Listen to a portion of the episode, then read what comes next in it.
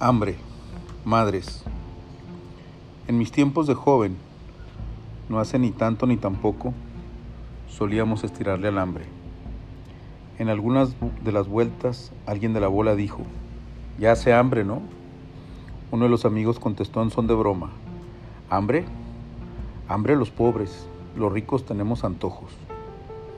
De todos ellos, solo uno podía jactarse de rico, el resto sobrevivientes de la clase media que vaga entre la pobreza y la eterna aspiración a salir de ella, oscilando entre bancarrotas y devaluaciones, entre reformas y quebrantos en las tasas de interés variables. Un hambre que era real, no antojo. Fui creciendo en todos los aspectos, hasta el punto donde mi hija, la mayor, me dice panzón y pelón. Acepto la crítica, pues su modelo de hombre es Thor mucho más greñudo y atlético que yo. Esto a los cerca de 50 años. Diferentes influencias atravesaron mi vida. Personas que con una frase me dejaron marcado y aún causan ecos. Otras que a través de su manera de decir y de ser me invitaban a imitarlos. De a poco fui asimilando modas, frases, voces, mismas que se distorsionaron vez a vez conforme se adentraban en mi esencia de persona. Algo para bien, otro no tanto.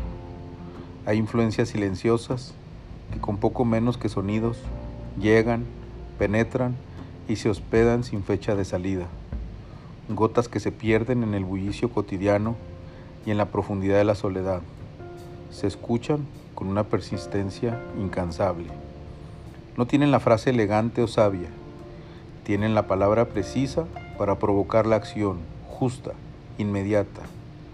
Son las voces del hambre, la voz de la responsabilidad. Hace no mucho me preguntaban sobre los jóvenes de hoy, jóvenes en los cuales ya no me incluyo. Quien me cuestionaba me decía que él confiaba la educación de sus hijas en su propia responsabilidad, no en escuela o sistema educativo alguno. Es un sistema fallido, dijo.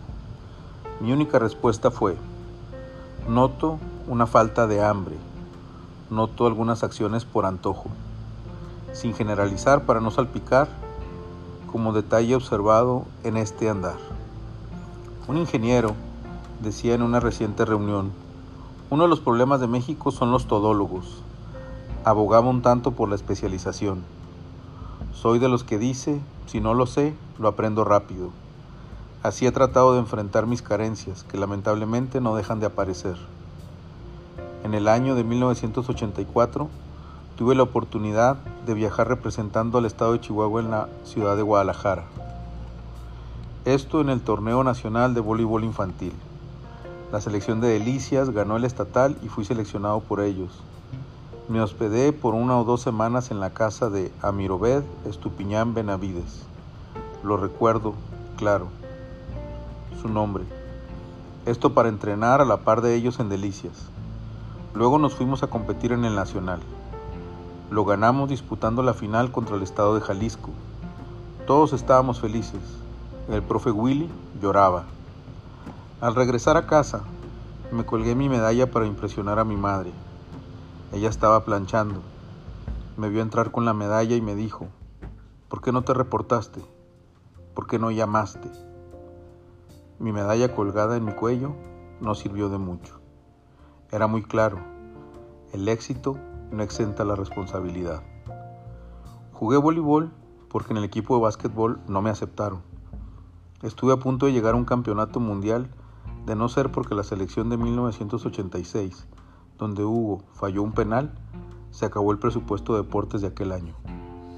Nunca quise ser voleibolista, solo tuve en mi sangre el hambre de ir por lo que estaba enfrente. Era hambre. Mi madre nunca tuvo la frase para enmarcar en un cuadro. No, tuvo la fuerza que a sus poco más de uno y medio metros de altura le daba, suficiente para movernos a todos con mi padre incluido. Tuvo el hambre para llevarme a una escuela mejor, a pesar de que teníamos a menos de tres cuadras el lugar perfecto para coincidir con mis vecinos y amigos de la Junta de los Ríos. Visto mucho el pretender hablar desde la isla del éxito. No es una falsa modestia, es la claridad de conocer el éxito y saberme lejos de él.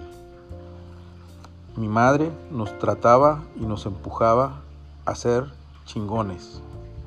Se oye feo, pero no pudiera ser diferente viniendo de ella. No soy exitoso, pero lo que soy, lo soy más gracias al hambre que nos heredó. Muchos más han influido sin duda. El hambre viene de ella, no antojos, auténtica hambre. Gracias, madre. Por favor, discúlpame por no estar a la altura. Felicidades a todas las madres por el hambre que trabajan día con día. Felicidades a la madre de mis hijas, mi esposa, por inyectar hambre para después saciarla, día a día, gota a gota. Los corruptos no lo serían si su madre los viese robando. Los corruptos no lo serían si tuvieran madre. Postdata, a los que pensaban que no tengo madre, sí tengo. Se llama Leonor. 5 de mayo del 2014. Seguimos.